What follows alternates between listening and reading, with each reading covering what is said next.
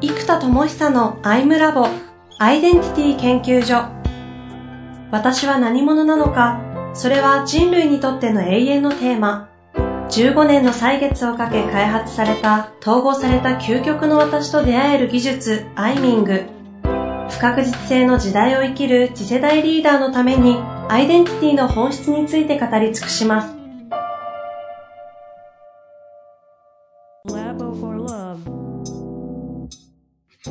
こんにちは、遠藤和樹です。生田智久のアイムラボアイデンティティ研究所。生田さん本日もよろしくお願いいたします。はい、よろしくお願いします。さあ、えー、今日もやっていきたいと思いますが、今日はね、はい、オンライン収録ということで、そうですね。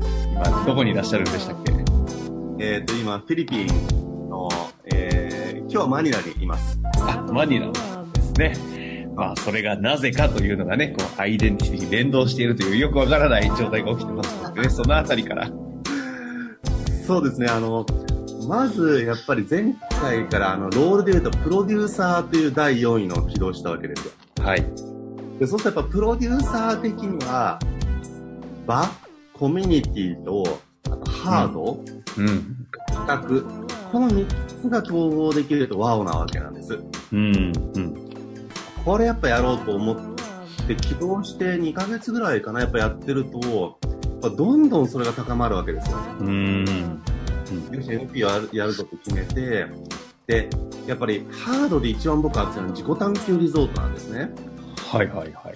大人が例えば1、2ヶ月滞在できるハイクオリティリゾート。うんうん、で、えー、っと、一般的なリゾートってやっぱり1泊だから高いんですよ、4万とか。うんうんうん、でも、いや、1ヶ月連続滞在型だよと思うと、例えば、商売で考えたならば、マーケティングコストがいらないってことですね。ロット買いしてもらってるってことだから。うんうん、そうすると、もっと安く使えるんじゃないかと。ほう。えー、思ってるんです。だからそういう、自己探求リゾート、まあ、ちょっとビジネスホテル後にして、あの、とにかく自己探求リゾート作りたいと。で、何度もね、おっしゃってましたからね。そうなんですよ。はい。で、これやっぱり、なんか、仕組みが先かお金が先か、気持ちが先かで言うと、やっぱり気持ちでしょうっていうですね。普通、普通お金ですがね。で、お金あるって作り方をむっちゃ考えればできるわけですよ。でも、こ、んなに本気で考えるの？っていうところのエネルギーが必要じゃないですか。はい、はい、はい。このファーストですよね、やっぱり。うん。エネルギーファースト。だから、やっぱエネルギーがあって、このなんか絶対やりたいとか、ああ、これマジ熱いみたいな気が高まったことで、もやら空間に揺らぎが起きるわけですよ、揺らぎ。ほうほうほう。だからこの空想世界で作りたいとかと思ってるものが、うんうん、時空に空想世界と現実世界の揺らぎがふわんとできると。うんうん、いつも言うけど、この揺らぎは実現可能性が0.00001%みたいな、ほぼ実現しないんだけど、ゼロじゃない。思った瞬間にもし僕がまかり間違って何かやったり、いや、例えばこの放送を聞いてる人が、いやもうそれもやりたかったから、じゃあもうチケット20泊分先に買いますよって人が出るとかね。うんうんうんうん、起こりうるわけです。だから、思った瞬間ゼロじゃないんです。そこに、現実化される可能性が0.0001%なんだけど発生するんです。でも、うん、このまんまだとなんか引き寄せとかハマっちゃうと、0.0001%のことを、あーって祈ってると、これ起きないわけですよ。うん。だから、この揺らぎに、ちゃんと、あのー、砂を通さなきゃいけないわけですね。ほうほうほうほう。で、まず細くても糸通す。でも、糸だと引っ張るとブチって切れちゃうから、揺らぎがまだちっちゃいからね。で、こう、ぐいぐい綱を太くして太くして、その綱をずるずるずるずる引っ張り出すわけですよ。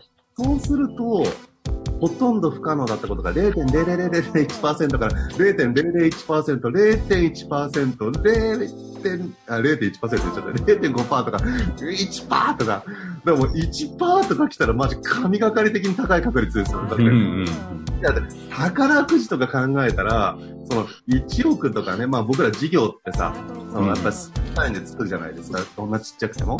で、そうなってくると宝くじより全然確率が高い事業の方が圧倒的に。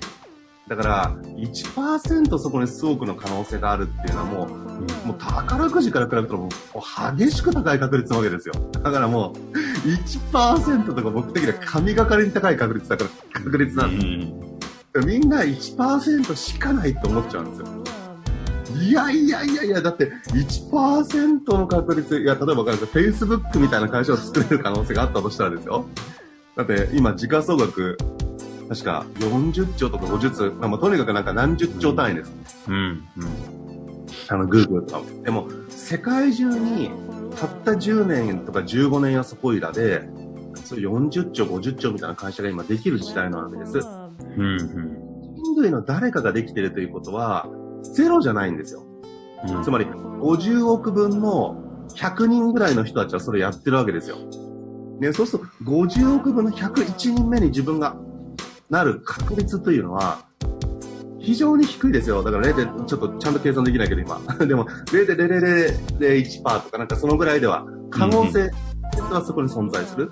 でも、空を跳ね生やして空飛べっていうと、それ人類誰もやってないから、やっぱゼロですよね、まだ。うん。うん。僕が毎日、ふぅ、羽生えろってなんか念じて、あーだんだん肩甲骨いい感じになってきたとかなんないわけですよ。だんだん羽っぽくなってきてるとか、これ俺の10個先の世代で羽生えるぞとか、僕はやっぱなかなかちょっと難しい。現実的にどう考えても。うん。これやっぱ妄想の世界で、やっぱこれはまだゼロ。でも、アメーバが鳥になったことを考えれば、じゃあこれ、10億年っていう時間をかければ、これ実はゼロじゃないんですよね。ああ。テーマが鳥になったら僕らになったって、一応進化論的には言われてるわけなので、うん。このいや、だたらそれはゼロじゃないよね。ただし、それは10億年ぐらい時間かかるよねって。しかも、僕個人というよりも DNA 君がこの先頑張ったらって話だから、僕個人でできる感着をしてるけど、でも、それすら10億年っていう時間と僕の DNA が頑張れば、不可能じゃないわけです。実は。実は。だってアメーバも僕なってるから。確かにね。そうだからそう考えると、それも10億年かければ不可能じゃないというところからすると、まず揺らぎが僕は大事だと思うんですね。この軸に揺らぎを作る。でこれが思うの強さとか情熱とか、本気とか、気概とか、まあ、視座とかも大事ですね。エネルギーの変わるもの。でこれが、自分が儲かるからやりたいだと、やっぱ視座が低くなっちゃうから、やっぱ人の力が流れてこないですよね。だから、うん。フェラーリ買いたいんです、僕って言われても、頑張って買ってって話だから、なんだろう、共感しないっていうか別に、ね、共感してる自分も欲しい人は、いや、俺も欲しいんだよ、頑張るね、お互い頑張ろうね、なるけど、うん。その人しようとは思わないですよね。うん。でもそれは自分ができたらいいなと思ってるようなビジョンとか、大きな絵だったら、それは大きく人が動く可能性があるわけですよ。うん。うん。で、僕も身近で見てるけど、あの、文科省の今回の飛び立てビルダートジャパンとかね、うん。もちろんその船橋さんっていうリーダーの方がすごいです。まあ他の方々の力ももちろんいっぱいありますし、うん文科省もそこで動いた結果ですけども、たったのね、2年足らずで110億円っていうキャッシュが集まって、うん。もう、いや、集まったって言っても出してる企業もね、あの、もう、血税ならぬ血利益ですよ。あの、血液？自分で血液になっちゃうから。あ、そっか、血液。むしろ。もう、血の結晶としての利益をね、突っ込んでくれてるから、もう本当にこれは、本当オールジャパンと船橋選手も言ってますけど、本当そういうもんだなと思いますうね。ん。これだってほとんど不可能不可能ってずっと言われてたわけですよ。でも、実際、起きてみると、みんな、あ、さすがだねって言うわけです。ああ。やっぱ揺らぎの段階からやっぱりそう綱にして起こすっていうところまでできるかなんですよね。ほうほうほうん。やっぱ流行りのね、引き寄せはね、あの、糸とか綱が繋がってないんですよね。う。うん。だからやっぱこれ綱つづ、つなげて、ズルズル引き出し、引っ張ってくる力と、あと本当に運とご縁で引き寄せてパンと来ちゃうやつ。うん、竹坂はね、やっぱその準備ができてないので絶対そうならないわけですよ。うん。ね、僕はサッカーやったこともないし、トレーニングもしたのに、代表選考通れとか 祈ってても いやそもそもサッカー選手じゃないしみたいな。だから、どう考えてもこの、それだけだと破綻するわけですよね。うん、うん、そこはやっぱ綱を通すっていうのが次の綱。だ揺らぎを作る。これ僕、揺らぎの綱って言ってるんですね。そんな、こう、揺らぎの綱、時空に揺らぎをという話で、今回これがフィリピンに、こう、どう通ずるのかが、多分リスナーの方も、えー、私も 全くわからないという。いや、まず、揺らぎをでかくしたいんですよ、まず。そのためには内側のエネルギーがテンション上がる必要があるから、今回ですね、フィリピン初のユニコーン企業って言われている、ユニコーン企業ってあの、非上場時価総額1000億円ですね。うんうん、の、えー、っと、レボリューションっていう会社があるんですよ。うんうん。これはあの国立競技場で有名になったのザハブさん。亡くなっちゃいましたけど、はい。はい、ザハブさんクラスの世界的建築家の実はザハブさんの建物もあるんですね。うん。それのプレハブをプレハブ型の、まあ、ハイクオリティ建物を提供する仕組みを作ってる会社がフィリピンにあるんですよ。うんうん、で、あの、まず現物みたいなと。でどうも安いらしいんですよ。1000万円台ぐらいで作れるんじゃないか説。一応記事レベルでは。へだからそれもちょっと実際わかんないので、もうこれ現地に行って見てくるしかないなと思って。で、見て僕テンション上がったら揺らぎがバーってでかくなるじゃないですか。だから0.0001%が0.0001%ぐらいになるかな、みたいな。もうよくわかんない。資料請求じゃないんですね。やっぱ物見ないとわかんないですよね。物見ないとって。あの写真とかって、いや、よくね、ホテルとか行くとね、写真超クオリティだけど、行ったらあれみたいなよくあるじゃないですか。うんうんうん。写真ってね、すごい綺麗に撮れちゃうし、それこそフォトショップもね、いろいろあるから、うん、やっぱり物見て、これワオか、空間を作りたいから、うん、やっぱ物見ないとなと思って。でも、行ってしまえ。うん。で、やっぱどうせリゾート作るんだったらリゾート最最強体験するしかないだろうと思って、あのー、昨日マニラに着いて、今日からあの、うん、あの、噂のアマンリゾートに行ってくるんですよ。わかりやす。やっぱもう、だって、ワオなリゾート作るんだから、世界最強リゾートとね、名高い。やっぱりこれアマン、しかもアマンプロっていうフィリピンのがすごく、アマンの中でもすごく好評なんですね。あの、うん、今が丸ごとリゾートなんですよ。これも僕理想的。へえ。だから、アマンリゾートに行くための飛行機が専用機があるんですプライベートジェット的な。そうそうそうそう。で、アマンに行くためだけの飛行機だから、あの、そう、往復、それ500ドルぐらいするんですけど、へあの、だってもうアマン専用機だから。そ、それ、それでしか行けないんですか？行けないんですよ。だってあアマンの島だから、もう、専用機。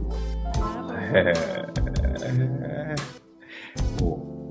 日本のね、んアマン、アマンか。あ、星野リゾートじゃなくアマンでしたね。アマンリゾート。アマンか。東京は行きましたけどね。そうなんです。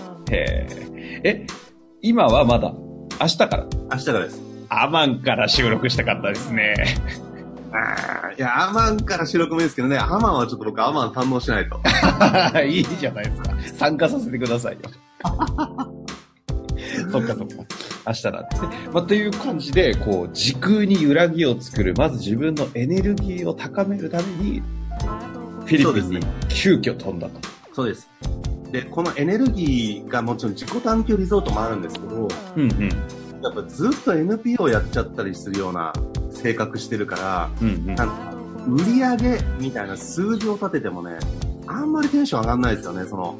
うん今までこれから発明家としてやる必要はあるんですけど、のタレントの故業としてはやっぱりね、もう本当ありがたいことでもかなりのそこそこ、いっちゃってますからね、ね突き抜けてますよね。お仕事がいただけるようになってしまってるので、その、なんだろうな、単位がですね、なん、なんだかな、桁を変えないと、その、なんだろう、こう、なんですかね、1億、2億とかだと、こう、なん、なんでしょうね、こう、射程圏内すぎるというか、こう、なんだろう。結果高まらないわけですか？そうなんですだから、なんか、ワクワクするような数字化にならなくて、うん、こう、やっぱり10億以上ってなってくると上場見えるレベルになりますから、やっぱりその基準に持ってくとしたときに、やっぱり例えば上場もする気が全くないっていうか、これ一生しないので、あの、だし、ね、常々おっしゃってますね。そうなんですよ。だし、あのお金があっても、開発って結局今僕の時間がボトルネックなので、進まないわけですよ。うんうん。ちゃんと、お金があるからしたいこと、お金があるから社会に貢献できること、お金があるからワオなことっていうのが、お金そのものにはないわけなんですね。うん、うん。そうなってくると、ここに、やっぱイメージがしやすいものって大事なんですよ。未来って空想世界にしかないので、やっぱそこに、リゾートっていうむちゃくちゃイメージしやすくて、体験イメージも湧くし、かつやっぱりミニマム10億がかかるようなプロジェクトを、こう、置いとくだけで、この揺らぎが連鎖してアプリへの揺らぎとか、他のものの具現化力の揺らぎに影響を及ぼすんですよ。うん。やっぱりお金が絶対にあったらワオなプロジェクトを先に作っておいて、うん、そのお金っていう数字に僕はテンション上がる人だったらいいんですけど、そうじゃない、なくなってしまってるので、あのー、もう先に10億必要なものを作っとく。そっちの方が受ける。そういうこと？そうそうそう。そういう発想。揺らぎの連鎖ですよ、これ。はあ、そういう感じになるわけだ。うん、はあ、明らかにリゾートワオでしょ、みたいな。いや、人工知能も熱いんですよ。熱いんだけど、体験がないじゃないですか。だからなんつうの？うあ、すごいのできたね、みたいな。これなんかすごいにはなるけど、受けるになんないです。爆笑？あうん、やっぱ受けるレベル。それ受けるよね、みたいなレベルの方が楽しいから、やっぱり、すごいねって言われてるところはまだまだだなって。笑いがこぼれちゃう級のやつですね。うん、爆笑できるレベル。あれ？前あのサイバーの藤田さんの話ってしましたっけ？ここで。してない気がしますね。何の話だろう？あ、じゃあこれも次回にしましょうか。いいですね。